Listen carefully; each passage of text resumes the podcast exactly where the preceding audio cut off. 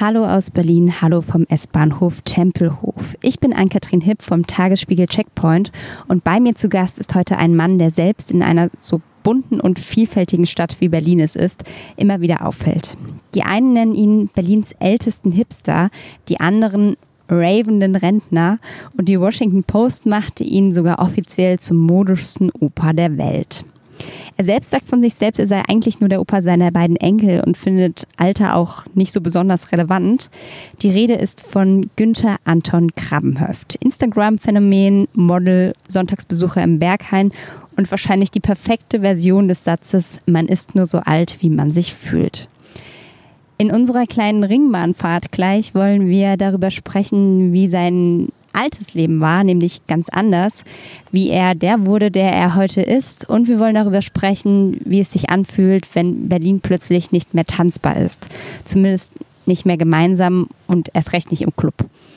Eine Runde Berlin, natürlich wieder mit Mund- und Nasenschutz. Ich freue mich drauf. Los geht's.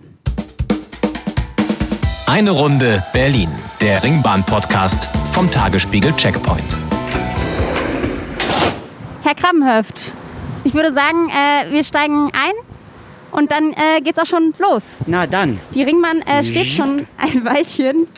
Es ist äh, erstaunlich leer heute. Ähm, wir haben Glück, das liegt wahrscheinlich an der Sperrung. Wir steigen jetzt gerade hier an der S-Tempelhof ein und es ist komplett leer, fast gespenstisch. Ja, vielleicht äh, die Leute, die zur Arbeit gehen, die sind schon weg und äh, die Ausflügler, weiß ich nicht, sind noch erschöpft vom Wochenende und sind heute zu Hause. Und äh, naja, der äh, Feierabendverkehr kommt noch. Aber ich denke mir, die Berliner sind ja immer gut informiert, äh, vielleicht über die Sperrung und verkneifen sich das. Weil äh, das ist ja, habe ich immer das Gefühl, immer so ein Testlauf, die Leidensfähigkeit der Berliner zu testen, was sie sich alles so gefallen lassen. Und der Schienenersatzverkehr und Baustellen ist ja ein tolles Mittel, um das immer herauszufinden. Ne? Und wenn sich keiner wehrt, dann können man immer noch ein bisschen draufgeben. Wir sind hier jetzt äh, S-Tempelhof eingestiegen. Eigentlich wollten Sie an der Hermannstraße ja. einsteigen. Haben Sie denn trotzdem gut hergefunden? Ja, natürlich. Ich bin ja irgendwie lange genug in Berlin, um irgendwie Schleichwege zu kennen und äh, die auch immer gleich einzusetzen, wenn irgendwelche Sperrungen sind. Mir tun dann eben halt nur manchmal Ortsfremde leid, die dann da rumirren. Aber nein, dann äh, gibt es ja mehrere Alternativen. Das ist das Gute an dem äh, Verkehrsnetz doch, dass man sehr, also einige Alternativen hat für den einen und denselben Weg, den man vielleicht äh, hat. Bevor wir jetzt äh, mit unserem Podcast so richtig loslegen, ähm, würde ich Ihnen erst noch mal alles Gute und herzlichen Glückwunsch äh, nachträglich zum Geburtstag wünschen. Ui, ui, ui. Ja, danke. Sie sind Dank. ja Ende äh, Juni 75 geworden. Ja. Wie haben Sie denn Ihren Tag gebracht? Kann man sagen, Sie haben gefeiert oder wie war der Tag? Ja, also ein Dreivierteljahrhundert irgendwie, als ich dann das so gedacht habe, denke ich, wow, das ist ja schon eine ganz schöne Ansage, eine ganz schöne Hausnummer. Ja, ich hatte eigentlich äh, vor, mit einer Freundin, die auch 70 wurde und noch mit einem Freund irgendwie es richtig krachen zu lassen. Schon so Ende letzten Jahres so beschlossen.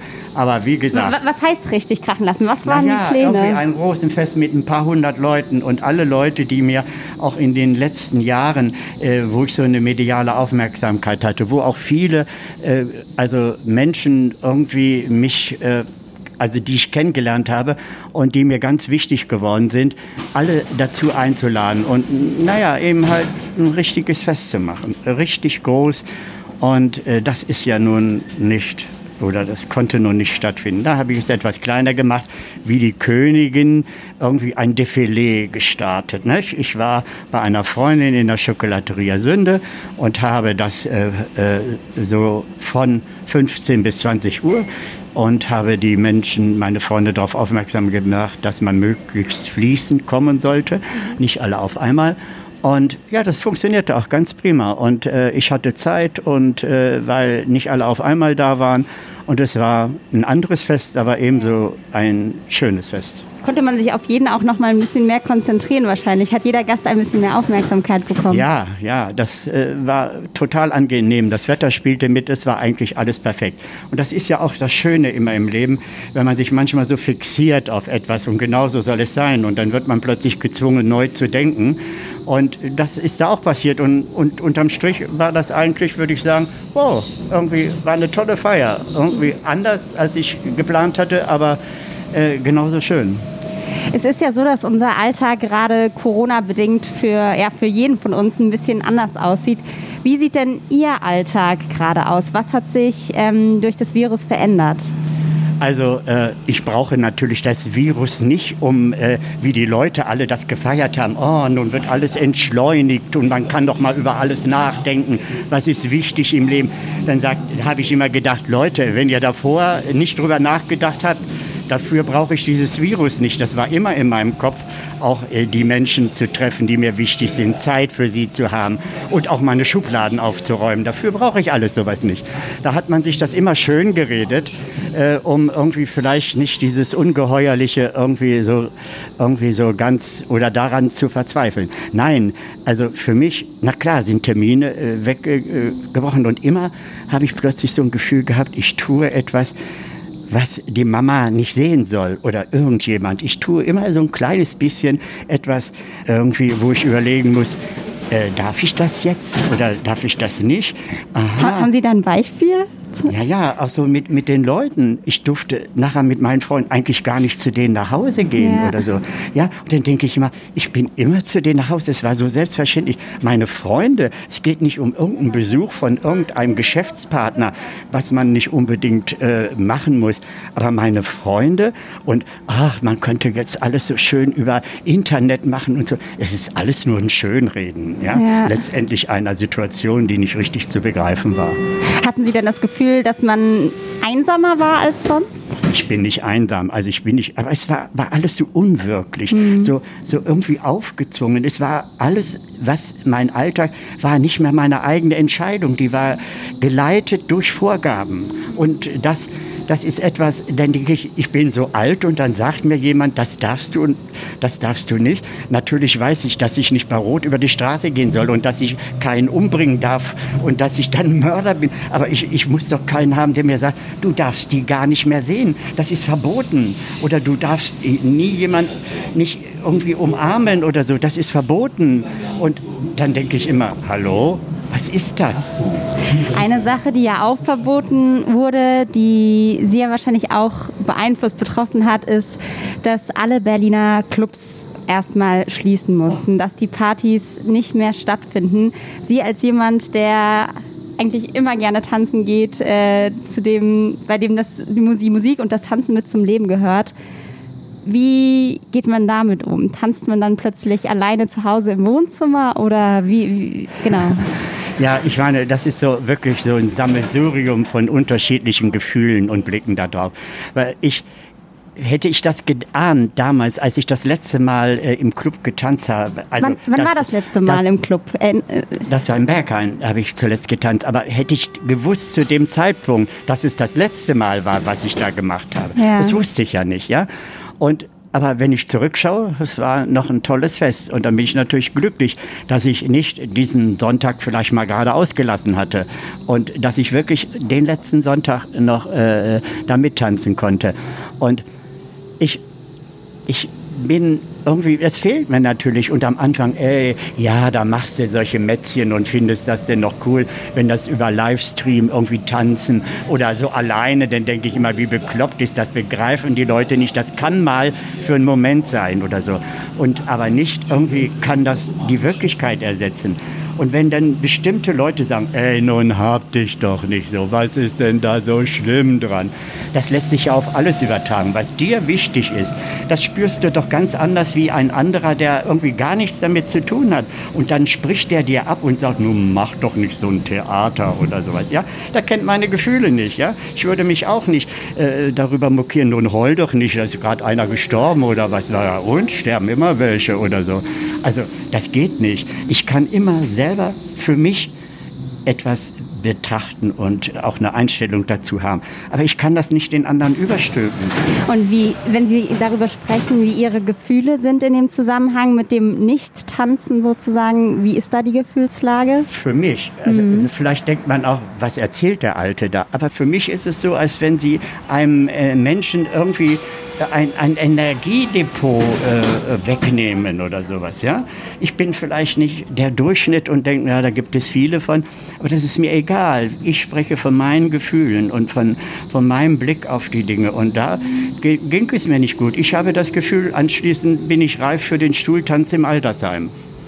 Sie sind vorhin, als Sie zur S-Bahn gekommen sind, äh, mit Kopfhörern im Ohr gekommen und haben auf, der, äh, auf dem Bahnsteig so ein bisschen vor sich hin getippelt. Ist dann jetzt die Stadt die Tanzfläche mehr oder weniger als ja. Ersatz? Dass wenn die Leute mich manchmal so angucken mit offenem Mund und denken, der Alte hat ja nicht alle Latten am Zaun oder so, dann äh, sage ich immer, hey, das ist Bergheim to go, ja, letztendlich. Und ich mache meine Party, wenn das nicht zu mir kommt und da muss ich mich ja bewegen, wenn ich gehe. Und dann habe ich zwei Sachen mit eins und ich mache Spaß und an der Ampel, dann drehe ich ein paar Pioretten oder weiß ich was, ist es mir inzwischen so egal, diese, wie ich von außen wahrgenommen werde. Also wenn ich das in den äh, Dreivierteljahrhundert nicht gelernt habe, irgendwie mir da nichts draus zu machen, naja, dann äh, habe ich irgendwas falsch gemacht oder hätte ich was falsch gemacht.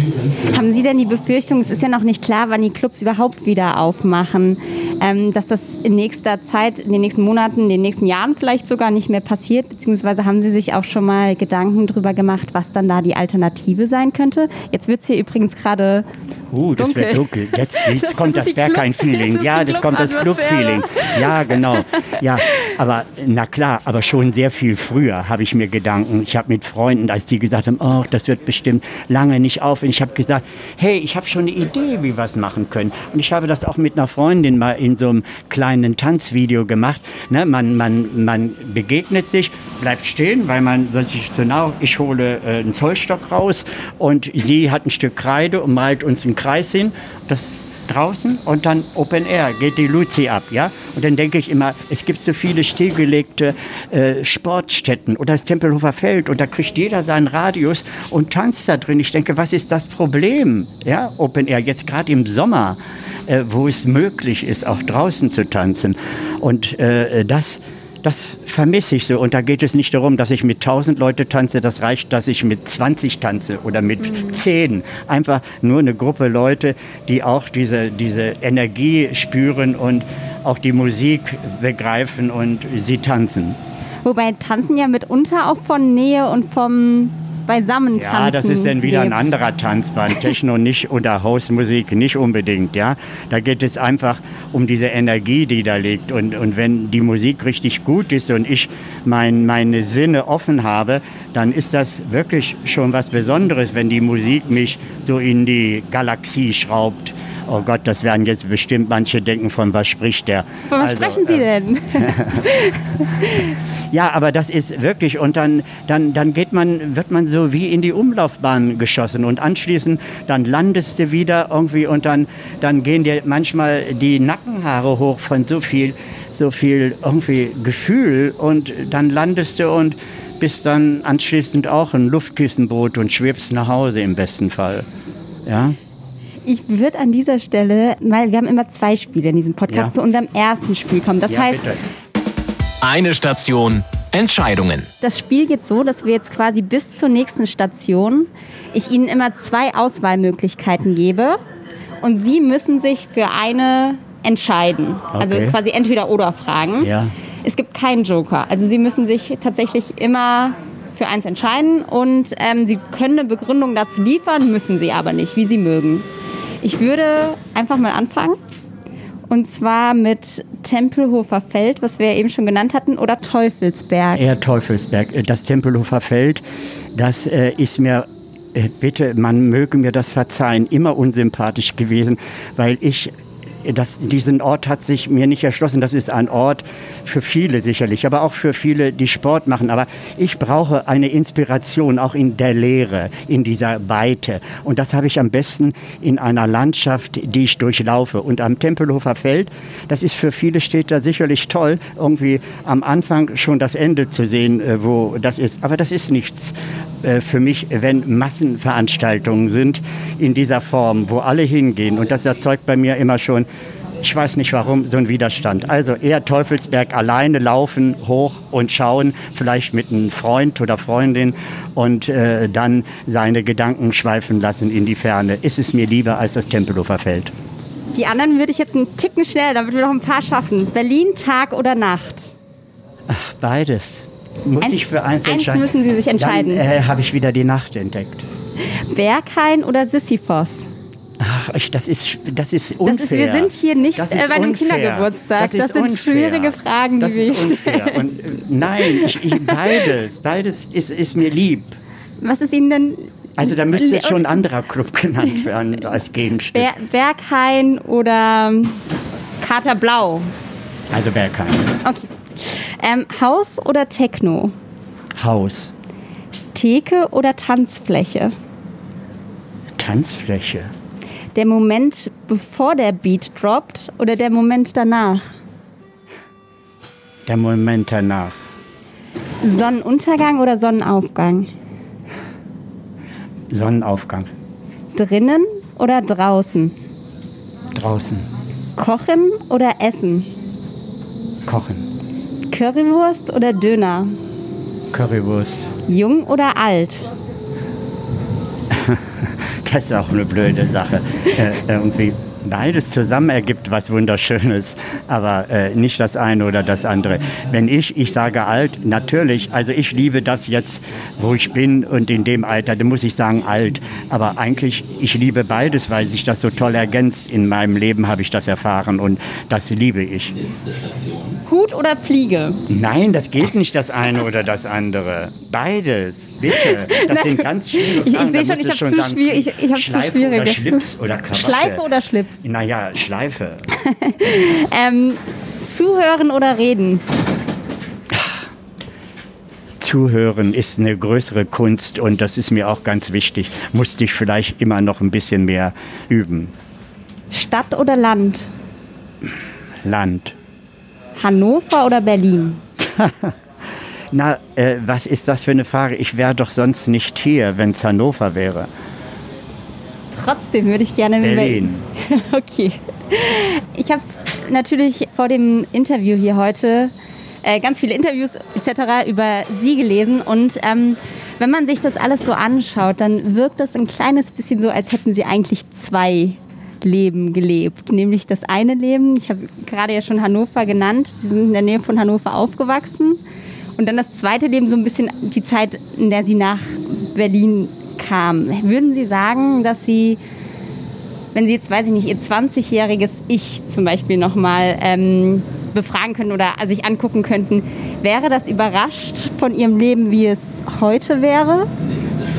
Ja, na klar. Ich meine, all das ist eine Entwicklung gewesen. Und äh, da, wo ich heute bin, äh, dafür brauchte ich auch das früher.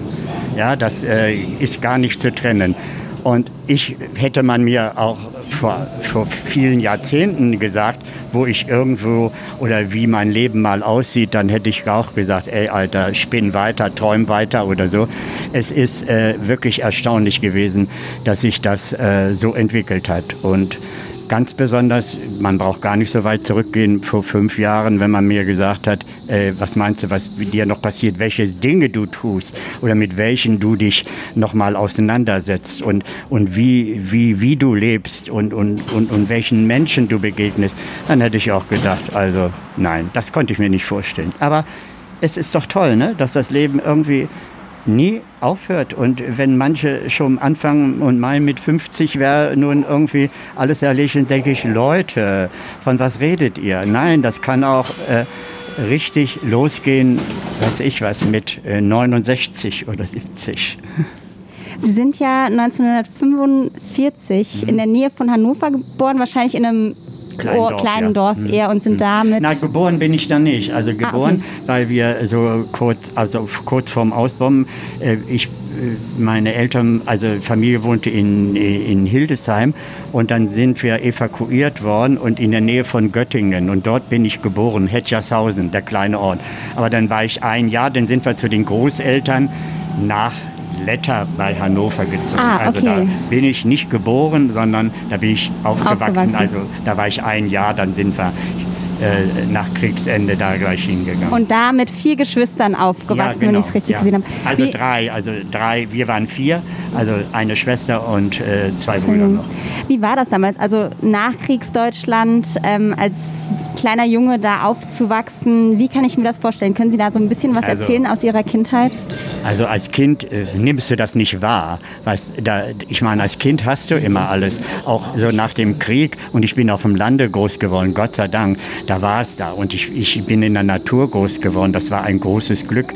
Also es, es ist eigentlich eine Kindheit gewesen, die wunderbar war, weil ich war frei und, und war draußen. Und äh, Hunger äh, natürlich gab es nicht, weil wir hatten ein bisschen Landwirtschaft zur, Selbstversorgung. Also es war eigentlich alles da. Haben Sie denn da immer mitgeholfen? Also waren Sie dann auch als Kind äh, Ja, auf den klar. Ackern unterwegs? Da musstest du die Kartoffelkäfer absammeln per Hand noch, äh, die da waren, oder äh, die Hühner äh, wieder zurückjagen, die die Oma zur, äh, verrückt gemacht haben, weil sie die frisch gehakten Beete äh, zertrampelten, oder die Schweine, die dann äh, äh, alles durchwühlten und zur Strafe natürlich dann auch ihr Leben lachen, lassen musste. Und ich als zart beseiteter Junge musste dann natürlich auch äh, dann immer dabei sein und musste, glaube ich, das Schwänzchen festhalten von dem Dings. Und es war eine Mischung zwischen irgendwie Entsetzen und Faszination immer. Aber es war so normal, davon haben wir gelebt, also Ja. von diesen Schweinen. Und dann hat meine Oma eben immer gesagt, jetzt hat sie mir so oft die Beete zerwühlt. Aber dann war es eben halt nach einem Jahr irgendwie hinüber. Es war also, hat lange gelebt, aber auch äh, die Wurst hat dann auch lange gehalten. Also es war so. Und wenn man sich Ihre Schulzeit anguckt, was würden Sie sagen? Es gibt ja immer so unterschiedliche Schülertypen. Heute sind Sie ja jemand, der ganz klar sagt, das bin ich und ich bin gerne wie ich bin und was ihr über mich denkt, das ist egal. Waren Sie früher auch schon so selbstbewusst? Nein, gar nicht. Also, äh, also an diese reine Schulzeit kann ich mich natürlich nicht so gut erinnern. Ich weiß nur, dass ich schon Schwierigkeiten in der Schule hatte. Das wurde erst besser, als ich dann, glaube ich, in der dritten, vierten Klasse einen Lehrer hatte, der eigentlich verschrien war, streng zu sein. Aber der tat mir gut. Anscheinend und meine Leistungen wurden kontinuierlich besser. Und äh, so dass ich dann den Abschluss und ich bin ja auf diesem Dorf groß geworden, da gab es ja nur diese Vo Schulform Volksschule. Also am Anfang waren wir mehrere Altersstufen in einer Klasse. Also Nachkriegszeit war das. Und äh, da äh, war man irgendwie mit sechs und mit 15 war man fertig. Da ging man aus der Schule. Da hatte man acht Jahre Schulzeit hinter sich und dann hieß es, was willst du werden? Na, fragen Sie mal heute einen 15-Jährigen. Da war man erwachsen, da war man in die Erwachsenenwelt äh, katapultiert worden und musste mir dann überlegen, welchen Beruf ich haben wollte. Und da konnte ich überhaupt, irgendwie war ich überfordert.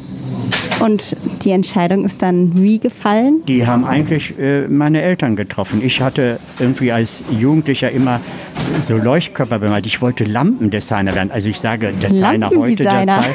Damals gab es das Wort nicht. Ich habe Lampen entworfen, stundenlang und Massen von Blättern.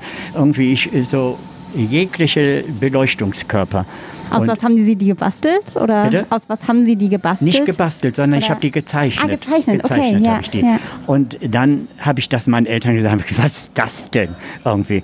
Ja, äh, ich, gibt es sowas nicht? Nein, ich war nicht, keiner wusste das zumindest nicht bei uns. Und dann äh, habe ich gesagt, aber vielleicht Kindergärtner. Kindergärtner, das machen nur Frauen. Wir sind Frauen irgendwie. Und dann ich gesagt, ja, ich weiß es nicht, das fällt mir nur ein. Und dann haben sie ja, wir besorgen dann eine Lehrstelle. Und das war dann Koch.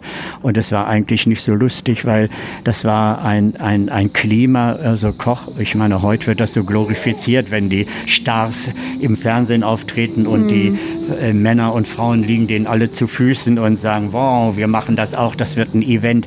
Das ist ein harter Job. Und äh, dort, die da arbeiten, sind keine Chorknaben. Und äh, das war eigentlich nichts für den zart beseiteten Günther. Wo haben Sie da? War das ein Restaurant? Äh, Bundesbahnhotel in Hannover, ja genau. Wir haben, ich habe alles wirklich von der Pike auf gelernt. Wirklich, ich hatte eine echt umfassende Ausbildung, die es heute nicht gibt. Wir haben, ich sage ich mal, äh, die Tiere oder Schweine so noch im Ganzen gekriegt. Also alles natürlich ohne Fell. Aber ich meine, wir mussten, wir haben so ein ganzes Tier verarbeitet und haben nicht nur einen Schinken gekriegt oder so. Oder die Hasen äh, waren noch mit Fell da und sowas. Also wirklich etwas, was heute auch irgendwie gar nicht mehr gemacht wird, aus welchen Gründen auch immer. Also es war schon gut. Und wir haben immer Kochkunstausstellungen, waren wir immer sehr weit vorne an. Und ja, es war schon äh, eine tolle äh, Ausbildung, die ich genossen habe. Ja. Aber auch hart, so als 15-Jähriger irgendwie einen ganzen Tag äh, so mit Teildienst, morgens kommen, mittags äh, drei Stunden Pause und dann nochmal abends wieder anfangen, um dann um acht Feierabend zu haben. Heute, glaube ich, da würden sie eigentlich Sklavenarbeit schreien oder so. Trotzdem sind Sie ja dann lange in diesem Beruf geblieben. Ja, ja, bin ich dann geblieben, weil ich, ich bin nach Berlin gekommen, das war so äh, 68 und äh, da hatte ich mich beworben bei der Hamburg-Amerika-Linie. Ich wollte mit dem Schiff fahren von Hamburg-New York immer. Und da waren aber schon die Stellenbesetzungen abgeschlossen und die haben meine Sachen behalten und ich sollte dann im Herbst dran sein. Und in dieser Zeit bin ich dann nach Berlin gegangen und dann kam alles ganz anders. Dann habe ich die Frau, die Liebe meines Lebens kennengelernt und dann kam das Kind äh, irgendwie, alles passierte ganz schnell. Und äh, ich wurde dort politisiert und habe dann irgendwie, naja, dann ging das alles so seinen Weg und es lief ganz anders. Und damit habe ich dann mein Geld verdient und okay. Dann habe ich Frieden mitgeschlossen und habe in meiner Freizeit die schönen Dinge gelebt. Kunst, Theater, Musik und äh, Gespräche, Diskussionen politisch, irgendwie sich den Kopf heiß geredet. Nicht anders als vielleicht heute.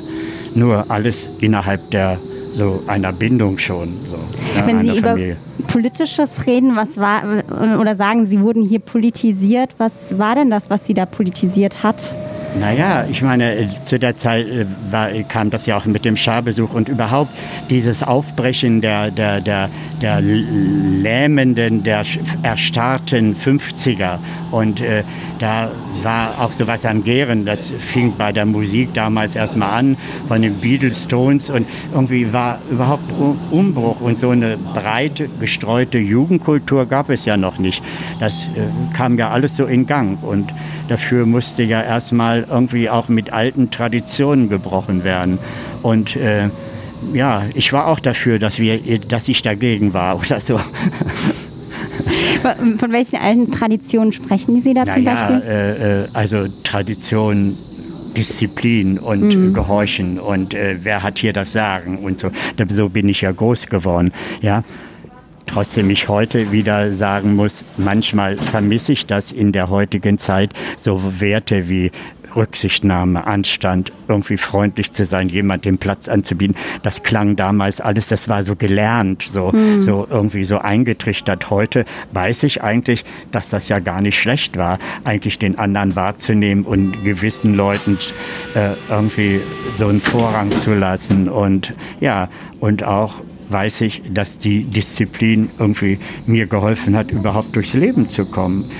Entscheidungen zu treffen und auch mal durchzuhalten, äh, wenn es unangenehm wurde und eine Sache zu Ende zu führen und so. Das äh, war, fand ich also dann gar nicht so verkehrt. Sie selbst haben ja, wir sind jetzt gerade eben auch an der Beusselstraße äh, vorbeigefahren. Ja, Wenn da habe ich gewohnt in der Genau, Nähe. Sie sind da, mit Ihrer ja. Tochter nämlich zusammen äh, Ja, nach in der- Moabit gezogen, ja, genau. richtig? Heidelberger Straße, Ecke Rathenower Straße. Das ja. war die erste Wohnung dann quasi in Nee, das ist oder ja irgendwie, ja, ich verheiratet, dann sind wir gemeinsam in so ein, äh, in die Waldenser Straße gezogen und nach der Trennung ist dann meine Tochter zu mir gekommen in diese Wohnung, ja. Ich war zehn Jahre verheiratet, ja.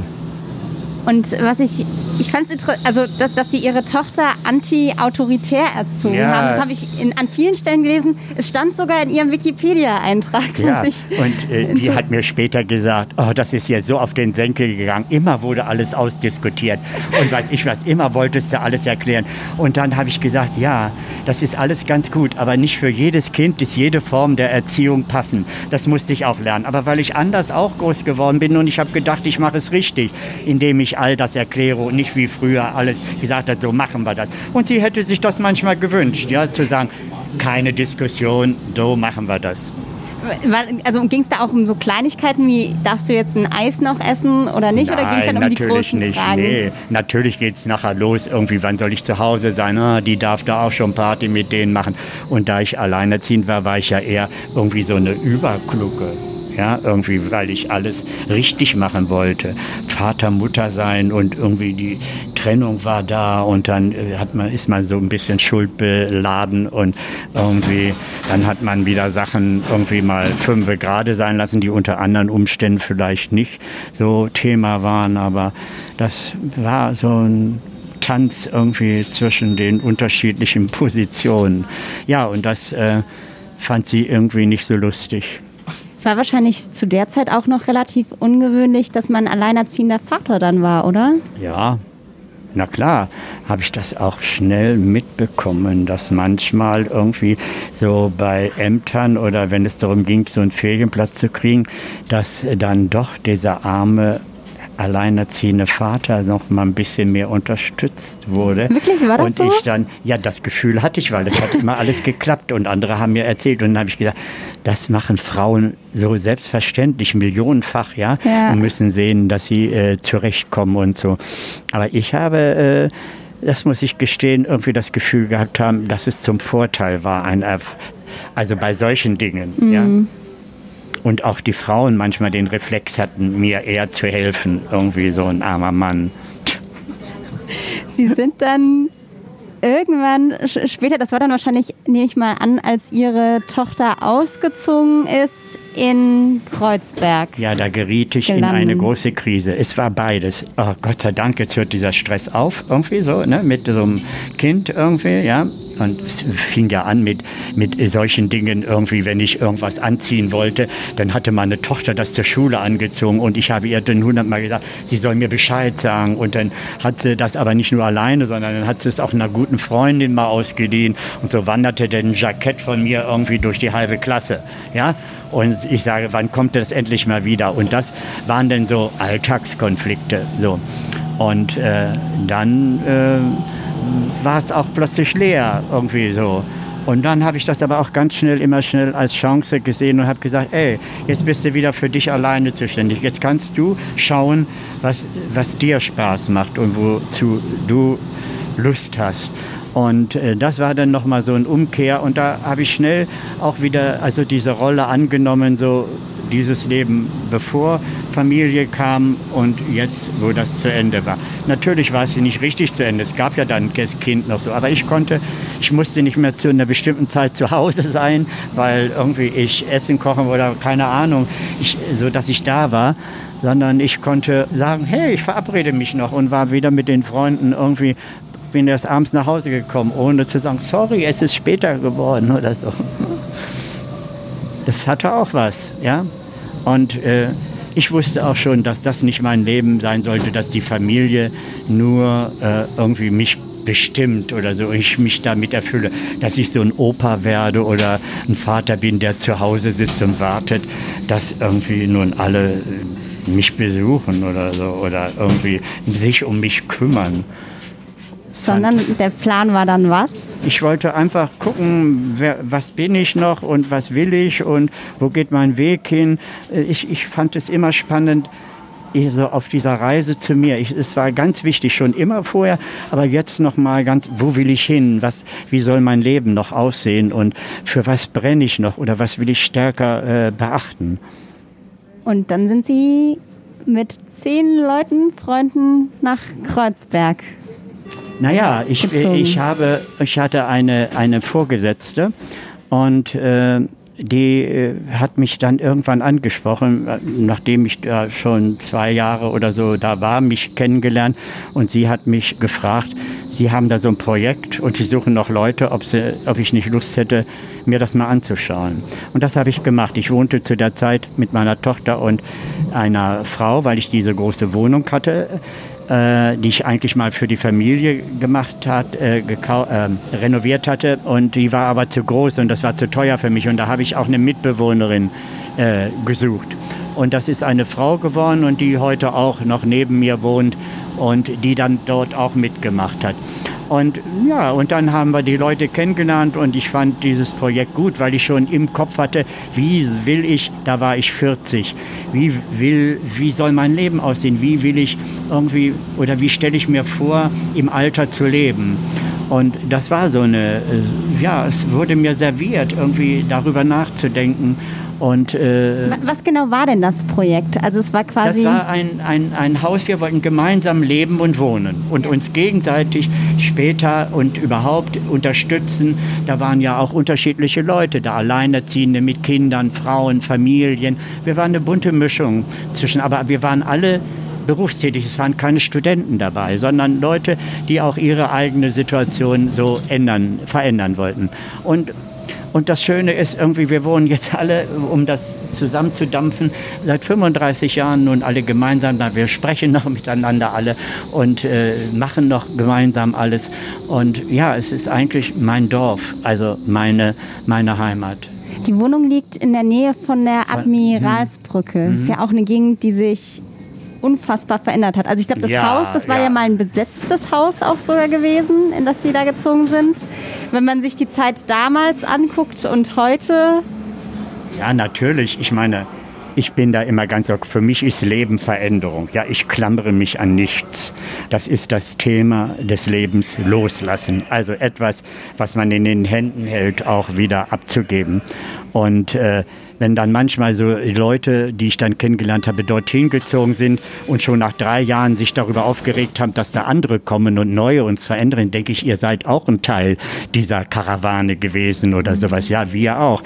Wir haben die Häuser, die zum Abriss waren, irgendwie haben wir wieder aufgebaut, ja. Und das ist so eine Veränderung. Und ich, ich liebe und, und ich akzeptiere die Veränderungen im Leben. Nicht immer alles wird besser. Darum geht es auch gar nicht. Aber es ist der normale Ablauf und viele Dinge kann man verzögern, aber nie aufhalten oder selten aufhalten. Gibt es denn irgendeinen Ort da im Eck, wo Sie sagen würden, der ist seitdem Sie da wohnen, sind ja jetzt mehr als 30 Jahre irgendwie gleich geblieben oder das ist ein der Ort, Kanal der sich, ist noch da. Der, kan der Kanal ist noch da. Okay, gut.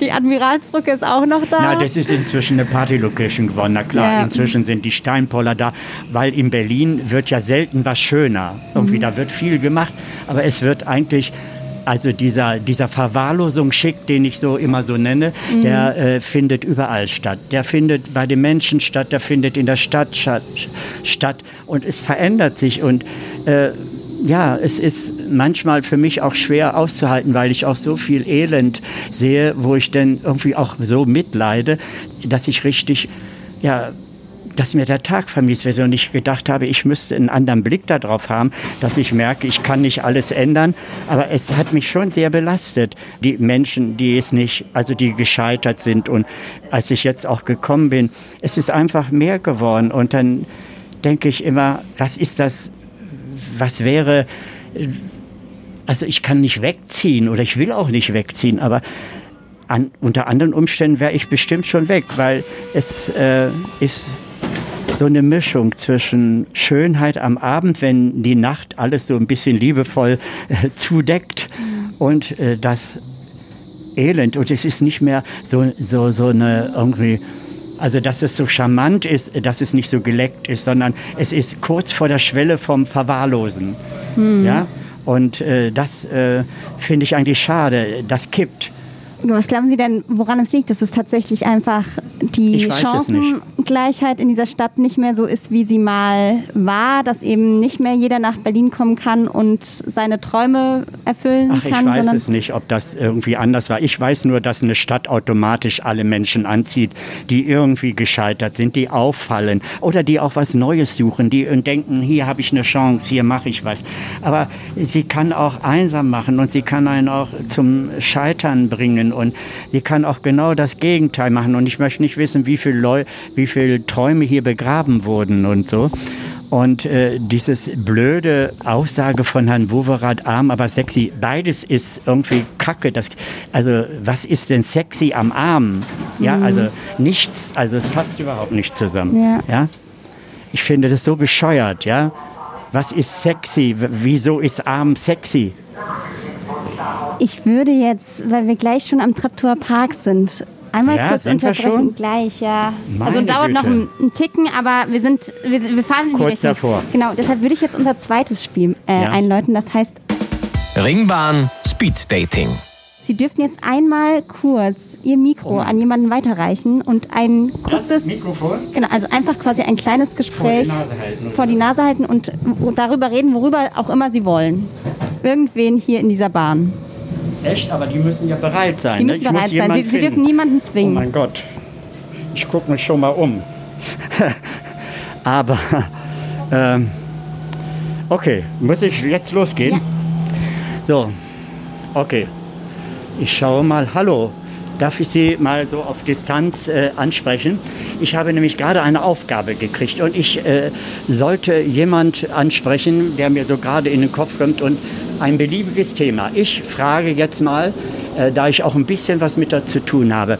Äh, ich weiß nicht, ob Sie es gehört haben, die äh, Berlin hat ja äh, diese Modemesse verloren, also sprich, äh, die Fashion Week ist verschwunden.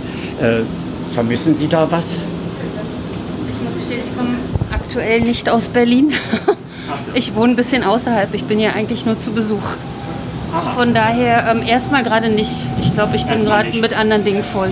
Finden Sie denn, äh, dass die Berliner überhaupt so ein Faible hatten, sehr modemutig und, und besonders zu sein? Ja, würde ich das schon sagen. Sie? Ja, ja, absolut. Aber, äh, aber es, ich, ich habe immer das Gefühl, dass es kaum eine Stadt gibt, wo Eleganz und so ja, Schönheit irgendwie so abwegig. Aber trotzdem, vielen Dank. Also Sie würden sagen, Sie vermissen nichts. Nö, aktuell nicht. Nee. Okay, schönen Tag noch. Danke gleichfalls. Hm? Geschafft. Aufgabe erfüllt. Sie, ja. Sie vermissen die Modemesse wahrscheinlich schon. Nein, weil das hat man ja vielleicht schon so ein bisschen angedeutet, weil was in Berlin äh, irgendwie immer so unter Mode, also ich meine die Modemacher, das, äh, das ist okay, äh, aber äh, so der ursprüngliche Berliner oder so, ich denke mir, hier in Berlin ist die große Freiheit. Hier kann man alles tragen, was, weiß ich, was seit Beendigung der Luftbrücke in den Kleiderdecken ist. Irgendwie.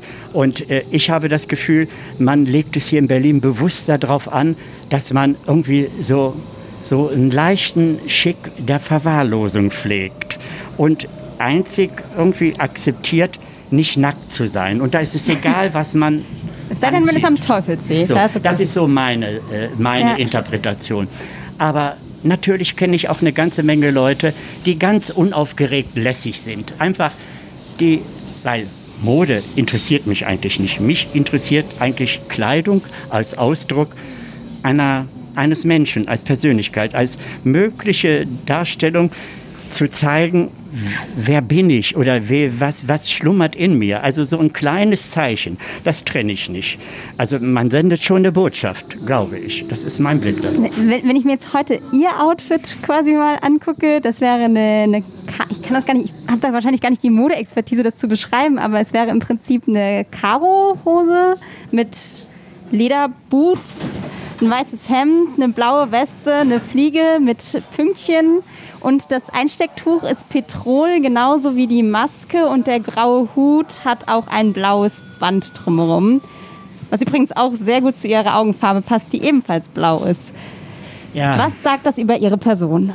Das äh, also ich, ich habe irgendwann auch so für mich festgestellt, dass ich eigentlich, dass, dass man ein bisschen stilvoll altern sollte. So, irgendwie und nicht als Berufsjugendlicher irgendwie die Jugend nachmachen und denken, hey, ich bin hip oder cool, wenn ich dann auch mit dem Baseballcap äh, nach hinten rumlaufe oder irgendwie ein äh, zerknittertes T-Shirt anhabe oder eine Sporthose, äh, die zum Turnen geeignet ist, aber durchaus äh, nun hier in Berlin immer in die Stadt darf und auch zu den angesagtesten Hotspots. Je absurder manchmal, umso cooler. Aber das war ja immer so. Jugend hat irgendwie immer äh, so versucht, irgendwie so einen eigenen Ausdruck zu haben. Und ich bin sicher, dass die Jugend, die heute so draußen rumläuft, irgendwann in 20, 30 Jahren auf irgendwelche Fotos guckt und sich dafür noch schämt, was sie damals angezogen haben. Das war damals so und es ist heute so. Die Jugend heutzutage trägt ja in Berlin vor allem eigentlich schwarz. Ja, wie äh, sicher und wie langweilig. Diese Komfortzone des Massengeschmacks ist ungeschlagen. Trotzdem es heute so viele Möglichkeiten gäbe wie nie zuvor, cool zu sein. Und trotzdem staune ich immer wieder, wie sie alle bemüht sind, einer von einer Gruppe zu sein ich meine, das können sie ja in ihrem Denken, in ihren Dingen in sich, aber doch nicht nach draußen. Stell dir mal vor, da draußen sind tausend Leute und dann ist einer, alle sind schwarz und einer hat einen roten Pullover. Wen sieht man? Den im roten Pullover. Der weiß das nämlich und zieht den roten Pullover an, weil da hat er schon mal äh, irgendwie, ja, gezeigt, guck mal, ich bin einer von denen, aber ich bin anders. Ich bin besonders besonders. Wo kaufen Sie denn Ihre Klamotten? Ich, äh, ich kaufe, also ich, viele Dinge lasse ich mir machen, aber nicht aus irgendwelchen äh, Bornierten oder irgendwie, weil ich das Geld habe. Nein, ich, ich kann gar nicht anders, weil ich das nicht finde, was, was zu mir gehört. Was ich ja total interessant finde, wenn wir auch so über Mode und Individualität sprechen. Ich meine, wir haben eben schon gesagt, es gibt sehr viele Leute, die einfach schwarz tragen, aber sonst, wie Sie auch gesagt haben, es gibt unfassbar viele Leute, die sich in Berlin gerne individuell auch kleiden, die ihren eigenen ja. Geschmack haben. Ja. Und trotzdem, und das finde ich irgendwie spannend. Und die feiere ich auch. Und diese Leute feiere ich, die sich trauen, ihr eigenes Ding zu machen. Die einfach aus dieser Komfortzone heraustreten und sagen, hier bin ich. Ja? Und ich meine, es ist doch nichts verkehrt. Wenn die innere Schönheit, die ja immer am allerwichtigsten ist. Das, das weiß ich auch und so soll es auch sein. Aber wenn diese innere Schönheit eine Kooperation mit der äußeren Schönheit eingeht, dann ist doch das unschlagbar. Also dann ist doch das ein wahnwitzig tolles, charmantes Doppelt. Haben Sie noch so einen Stiltipp? Ich, ich gebe überhaupt keine Tipps. Die Leute sollen rausfinden, wer sie sind und was sie sein wollen und das dann einfach machen, unabhängig davon, was die Gruppe sagt, was die Umgebung sagt. Einfach sei du selbst. Das kann ich ihm nur sagen. Finde das heraus. Weil die anderen gibt es alle schon. Die muss ich nicht imitieren. Mhm. Worauf ich eben noch hinaus wollte, kurz. Dadurch, dass alle so individuell sind, auch in Berlin oder sich auch Mühe geben, trotzdem sind Sie irgendwie ja herausgestochen, nochmal besonders. Ähm, das war ja vor fünf Jahren die Geschichte am Cottbusser Tor, als nochmal jemand Sie fragte, ob man ein Foto von Ihnen machen kann. Und so hat das ganze ja Ihre ganze zweite große Geschichte quasi angefangen. Was glauben Sie, warum sind Sie denn trotzdem nochmal so besonders herausgestochen? Meine Freunde sagen mir immer, es hat auch was ne, mit mir als Menschen zu tun. Einfach nur so besonders äußerlich zu sein, reicht nicht. Man muss das Ganze sein, man muss das leben, man muss das transportieren. Das, denke ich mir, ist äh, das Geheimnis äh, von bestimmten Dingen. Das kann man nicht planen. Und wenn die Menschen so merken, man ist authentisch zwischen all diesen Dingen, die, also die man tut oder so, dann, äh, dann, dann kann sowas passieren. Ja? Aber nicht, wenn ich jemand irgendwie imitiere, wenn ich so sein will wie einen anderen, den ich verehre oder so. Wenn das dann dabei rauskommt, dann ist das nichts. Haben Sie ein Vorbild eigentlich in irgendeiner Hinsicht? Na, nur gut gekleidete Menschen. Okay. Äh, wenn wir nochmal zu diesem Tag, äh, als damals dieses Foto ähm, gemacht wurde, es war ja dann plötzlich so, dass es wirklich viral ging, dass sie dann auch in der New York Times gelandet sind. Äh, die Huffington Post hat sie als den äh, trendigsten Opa quasi ah, tituliert. Das, das nervt sie wegen ja, dem Opa. Ja. Ich meine, ich bin ja Opa, aber für meine Enkelkinder, ja, aber ja. nicht für irgendwie Okay, aber da ist versöhnlich das irgendwie geschenkt. Kein Problem. Aber ja. auf jeden Fall sind sie äh, plötzlich, also wir haben sie eben auch entdeckt, das konnten die anderen natürlich nicht mitbekommen, aber als wir auf die Bahn warteten, kam auch direkt ein Mann und sagte, ach, Sie kenne ich doch, darf ich mal ein Foto machen? Wie war das plötzlich? Also dieses Gefühl, huch, Jetzt kennt man mich. Ich wundere mich immer noch, weil ich immer denke, ich war doch immer so. Wieso ist das jetzt so? Warum, warum ist das? Und dann sage ich mir aber anscheinend, merken aber die Leute, dass da einer ist, der auch anders ist, der aber auch in einer Art anders ist, wo die Leute auch eine Sehnsucht nach haben. Und ich staune ja, wie viele junge Leute mich verehren, indem sie sagen, hey, wenn ich mal so alt bin wie du, ich möchte auch so stilvoll. Und ich meine, ich tanze ja in den Clubs so. Ich, ich ziehe mich ja, ich bin ja nicht anders. Weil das, dann würde ich ja auch mich verlassen, wenn ich irgendwie in eine andere Rolle schlüpfe. Und, und ich denke mir, die Leute spüren das. Die spüren das, ob einer ob das stimmt, was sie da Ob es authentisch ist. Ja? ja. Und ja, das äh, hat mich wirklich immer gewundert, weil ich irgendwie dachte, hä? War, ich war doch immer so. Warum fällt das jetzt auf?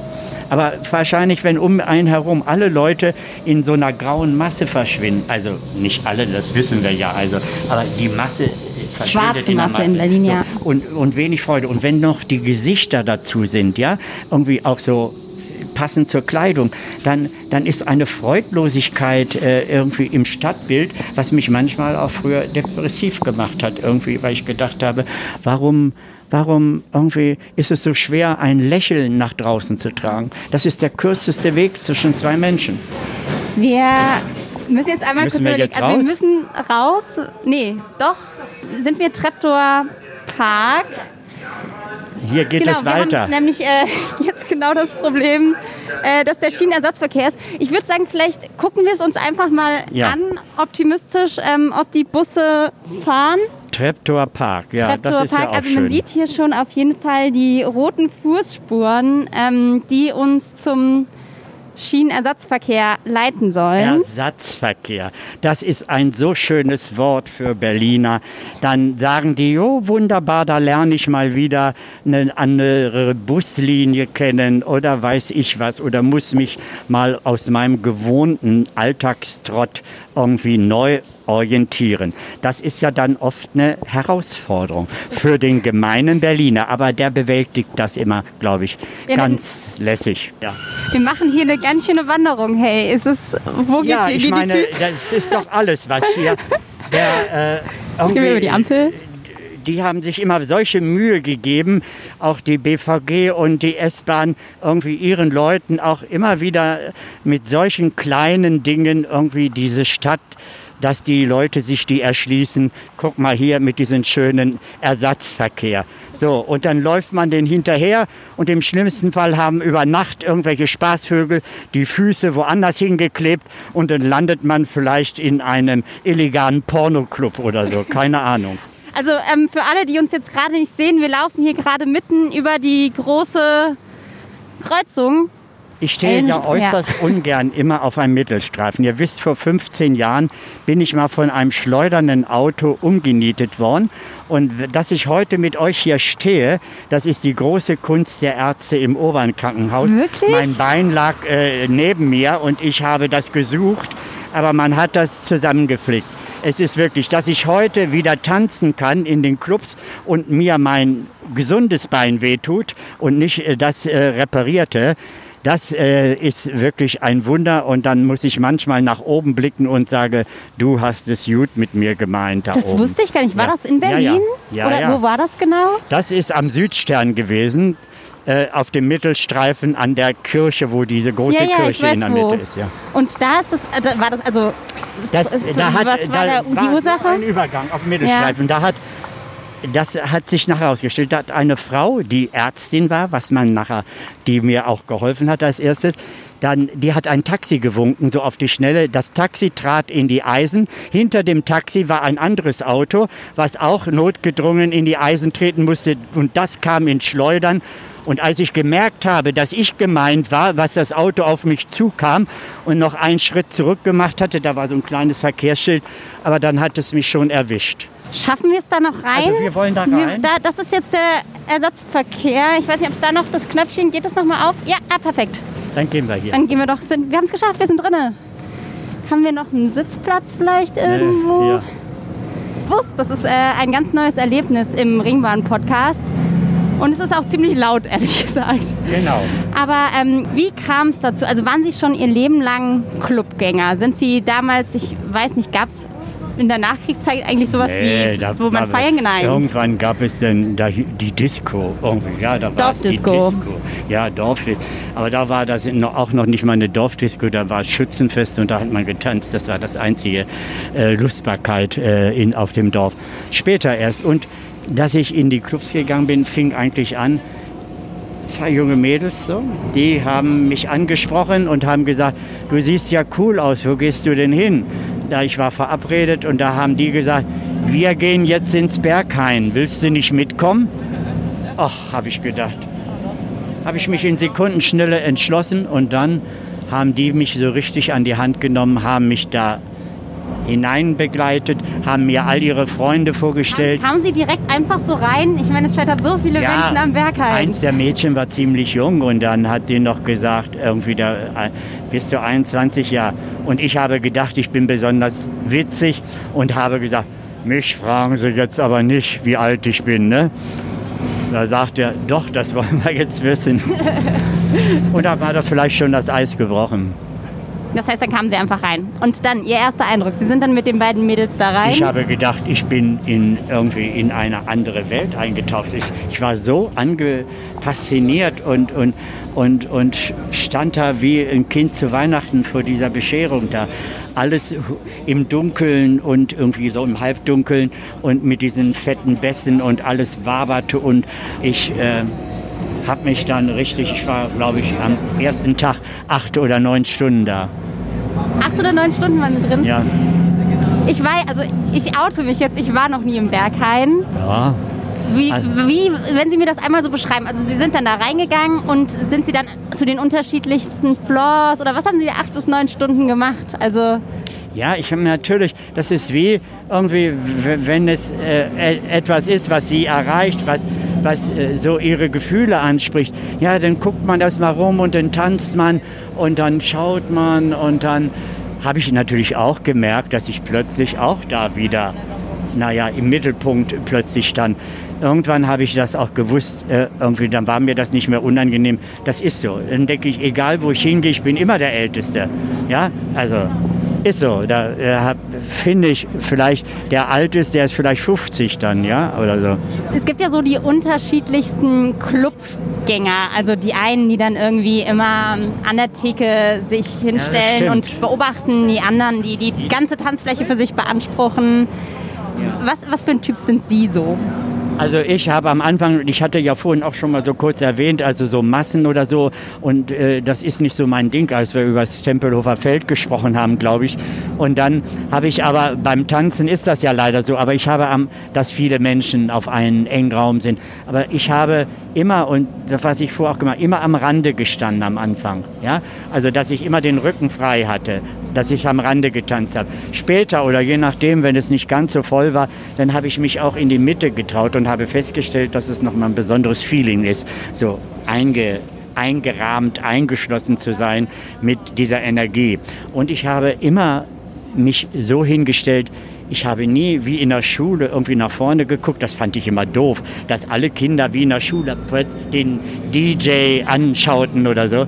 Und ich wollte in die energetischen Ge Gesichter der Leute. Ich habe mich immer umgedreht. Ich wollte immer die Tanzenden vor mir haben. Das ging natürlich denn oftmals am Rande nicht. Ne? Da war ich auch so. Und dann bin ich in die Mitte, weil ich das viel ein, eine so tolle Energie fand, in die Gesichter der Leute zu schauen. Hat auch am Anfang äh, in den Gesichtern. Naja, das ist so unterschiedlich, wie, wie also die ganze Palette der Gefühle in einem. Und manche, dann geht ein Lächeln von dir und das erreicht den anderen und dann kommt das zurück. Und das ist dann so eine stille Übereinkunft, äh, also dass da so eine Energie auch ist. ja. Und dann, da spielt das überhaupt kein, keine Rolle, das Alter. Und äh, dann haben oftmals äh, so, und das passiert jetzt auch immer noch, dass die Leute sagen, hey Alter, ich spüre, dass du verstehst die Musik. Ja, und dann denke oh, ich verstehe die Musik, cool. ja, und äh, das ist dann nochmal so ein besonderes Lob und das, äh, und, und das ist passiert dann, wenn du so anschaust. Manche, denen ist das unangenehm irgendwie, dass plötzlich so jemand guckt. Aber ich bin eigentlich irgendwie immer mit so einem bisschen verstrahlten Lächeln dann unterwegs, sodass da keiner, glaube ich, das Gefühl hat, der Alte äh, will irgendwie anbaggern oder irgendwie gucken. Nein, äh, ich brauche das aber auch. Ich will das auch so. Ich will nicht wie ein braver Junge vorne zur Tafel gucken. Gehen Sie nüchtern feiern immer, oder immer? Immer. Also ich gehe immer. Für mich ist es perfekt, dass es äh, solche Clubs gibt, wo ich sonntags vormittags hingehen kann. Dass ich den ganzen Tag feiern kann, aber mir nicht mehr die Nacht um die Ohren schlagen muss. Und immer, also ich meine, ich verstehe das nicht, wie die anderen das schaffen. Aber wenn ich manchmal mit Leuten spreche, na klar, ist Alkohol oder so auch immer etwas, was ein bisschen müde macht. Es macht, weiß ich nicht, macht es auch äh, irgendwie aktiver und äh, irgendwie wilder? Ich weiß es nicht. Ich meine nur Alkohol, mich macht es müde und schlaff. So. Wobei vor allem im Berghain ja gerade eher Drogen. Das ja, das Ding weiß ich nicht. Für mich ist die Musik die Droge. Ja. Ähm, wenn wir nochmal zur Einlasstür beim Berghain äh, gehen. Sven Marquardt, der berühmt-berüchtigte Türsteher, hat ja mal gesagt, dass es nicht darauf ankommt, wie man aussieht, sondern ob man den Geist des Berghains da hat er recht. verstanden hat. Da hat er recht, ja. Weil, aber das haben die meisten Leute noch nicht mitbekommen, weil die glauben, dass äh, dieses Outfit äh, ausschlaggebend wäre, äh, dort äh, äh, reinge, reinzukommen. Ich würde sagen, ein bisschen mehr Buntheit und Vielfalt könnte der Laden vertragen. Aber das ist so ein Versichern von ich gehöre dazu, ja? Also, dass die Leute dass so sind wie die anderen. Ja, oder, das, oder was meinen Sie genau? Naja, wenn die Leute alle gleich aussehen mit dem Schwarzen und dann haben sie das Gefühl, sie sind Teil dieser eingeschworenen Familie, irgendwie der Berghain-Familie oder der Sisyphus oder wen auch immer. Jeder Club hat ja so seine speziellen äh, Fans. Und äh, das ist, äh, denke ich mir, irgendwie unnötig, weil da hat er recht, dass man eigentlich äh, sehen sollte, so hier, ich gehöre hierher, ich, ich, ich will hier äh, ein Teil irgendwie äh, von, von dieser tollen Stimmung sein und ich trage was dazu bei.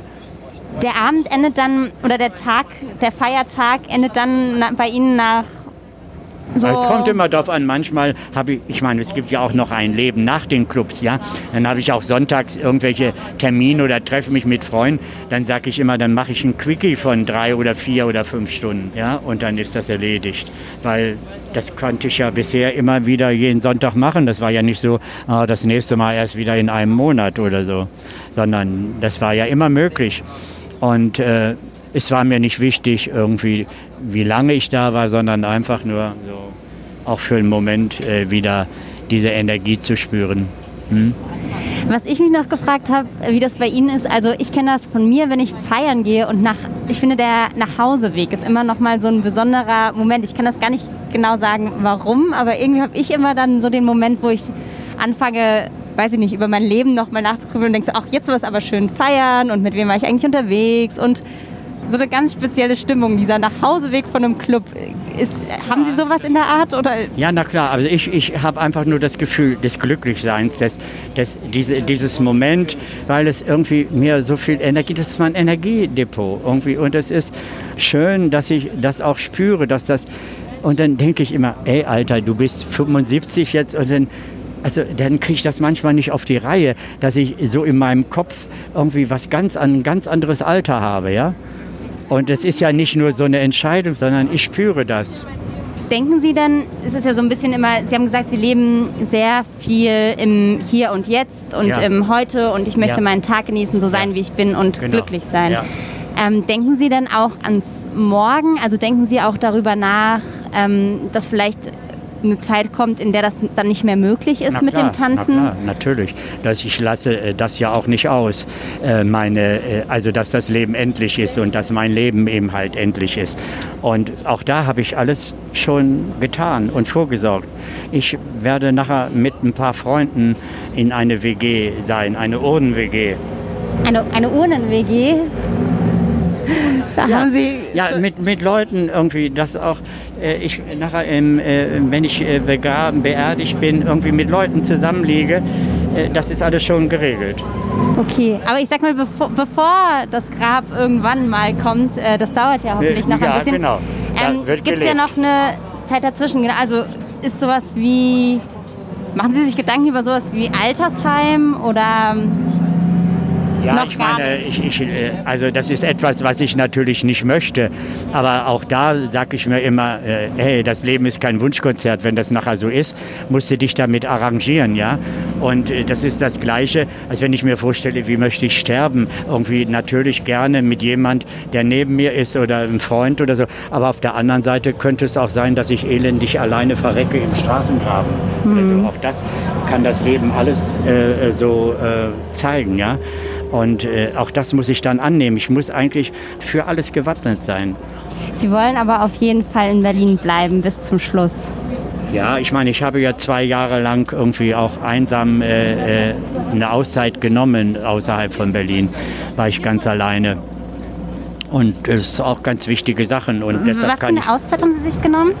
Ja, ich bin zwei Jahre alleine gewesen in einem ganz kleinen Ort, äh, in einem Haus, ganz einsam mit mir alleine. Das war, ist jetzt auch schon zehn Jahre her. Und das war einfach, weil Sie zu dem Zeitpunkt Weil ich einfach so Berlin den Weg nochmal zu mir machen wollte.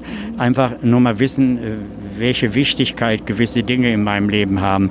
Und äh, da war ich äh, immer alleine. Also irgendwie zum Einkaufen musste ich äh, 17 Kilometer fahren und mit dem Fahrrad, ich hatte nur ein Fahrrad dabei, kein Fernseher. Also es war, eine, kann ich nur jedem mal empfehlen, irgendwie so ganz äh, knallhart äh, mit sich selbst äh, in Klausur zu gehen und äh, auf längere Zeit. Haben Sie denn das Gefühl, dass das in Berlin nicht so richtig möglich ist, weil man so viel und so dauerbeschallt wird? Also ich meine, es gibt jeden Tag so, so unendlich viele Sachen, die man machen kann. Ja. Wir sind jetzt in Neukölln. Ich weiß nicht, wo Ach es so. am besten für Sie ist aus. Doch, ich fahre wieder bis äh, Tempelhof Okay. oder was. Wir waren, genau, Berlin, Ja, Dauerbeschallung. ja. ja, natürlich, das habe ich darüber auch nachgedacht. Da sage ich, um was geht es eigentlich in der Stadt? Alle Dinge, die da sind, sind dafür da, um dich zu entschädigen für eine schwere Arbeit, für, für die Belohnung, für, für so einen Alltagstag, ja, letztendlich. Und dass ich denn da in der Natur war, da habe ich gesagt, da habe ich gespürt, was wirklich wichtig ist. Ich wusste ich vorher auch, aber da habe ich es nochmal ganz klar gesagt. Und wenn ich durch diese Rapsfelder gefahren bin, wenn ich diesen großen Himmel gesehen habe, wenn ich nur mit der Natur zusammen war, da habe ich gesagt, hey, ganz großes Kino. Und das sind Dinge, die wirklich wichtig sind. Ja? Freunde und diese, diese, diese wirkliche, äh, also die wirkliche Umgebung, die Natur und, und mit all ihren Einschränkungen, mit ihrer Schönheit, mit ihrer ja, Heftigkeit auch, habe ich ja da alles erlebt. Und das äh, ist eine ganz wichtige Reise zu mir gewesen. Weil ich, ich, ich mag nicht diese Massen auf der anderen Seite, ja.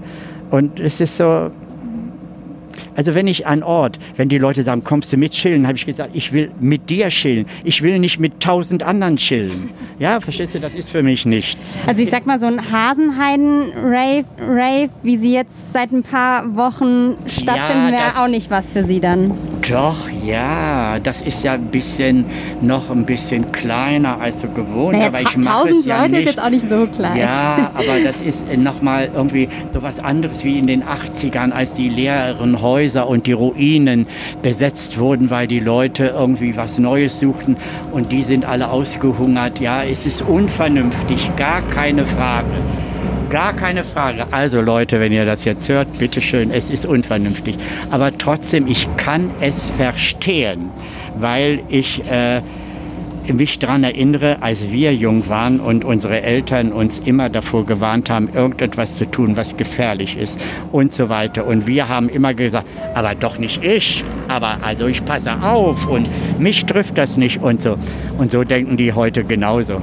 Also nicht, dass ich das gut finde, aber ich kann die Denke verstehen, dass wenn man jung ist, sich unsterblich und unverletzlich fühlt. Wobei das Problem ja wahrscheinlich noch viel mehr ist, dass es nicht mal nur um die Unsterblichkeit der Einzelnen geht, die dort vor Ort sind, sondern vielmehr um das Risiko, was sie dann auf ihre Mitmenschen. Ja, natürlich, aber dafür muss man ja erstmal ein Gefühl entwickeln, dass ich ein Teil des Ganzen bin. Und das sehe ich eben halt auch im Alltag nicht. Jeder glaubt, er sei der Nabel der Welt. Und es geht nicht. Dieses Gemeinsame, das verschwindet immer mehr, Rücksicht auf jemanden zu nehmen oder so. Ja, was nicht heißt, dass es das nicht gibt. Es gibt viele junge Leute, die das machen. Aber jeder von uns weiß, wenn er irgendwo ist und da hat er schon, könnte jeder was dazu äh, beitragen zur Erzählung von solchen Situationen, wo man sich wundert, was, äh, wie die Menschen manchmal ticken und man verzweifelt dann manchmal dran, dass viele so unvernünftig sind. Es ist so, der Mensch ist so. Alles andere zu glauben, dass wir alle ganz friedlich, lieb, äh, aufmerksam miteinander sind, das ist zwar wünschenswert, aber eigentlich ziemlich äh, unwahrscheinlich, dass wir da hinkommen. Aber haben Sie den Eindruck, dass das auch teilweise eine Berlin-Krankheit ist? Also dieses es wird ja immer wieder gesagt, die Leute kommen nach Berlin und holen sich, was sie brauchen, aber eigentlich kümmern sie sich nicht so richtig um diese Stadt. Also ja, na klar, man, man, man benutzt sie letztendlich. Und manchmal genau. denke ich auch, das wird in Westdeutschland in irgendwelchen, wenn sie so aufsässige Kinder haben, die sich auch in der Familie nicht sagen, ey Alter, hau bloß ab, geh nach Berlin, da kannst du machen, was du willst. Ja, verstehst du, aber lass.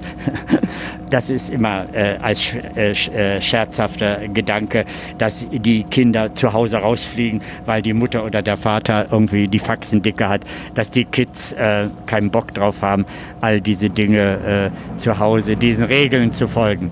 Ja, du bist verrückt, mein Kind, du gehörst nach Wien. Äh, nein, Wien, nach, Berlin. Berlin. Aber oh Gott, für Wien geht das auch so. Ja, ja aber das ist, ähm, glaube ich, so. Und glauben Sie, dass es diese, diese Rücksichtslosigkeit, dass es nur durch den Einzelnen zu ändern ist? Oder ist es vielleicht auch eine Frage der Politik, die die Gesellschaft ja auch mitgestaltet?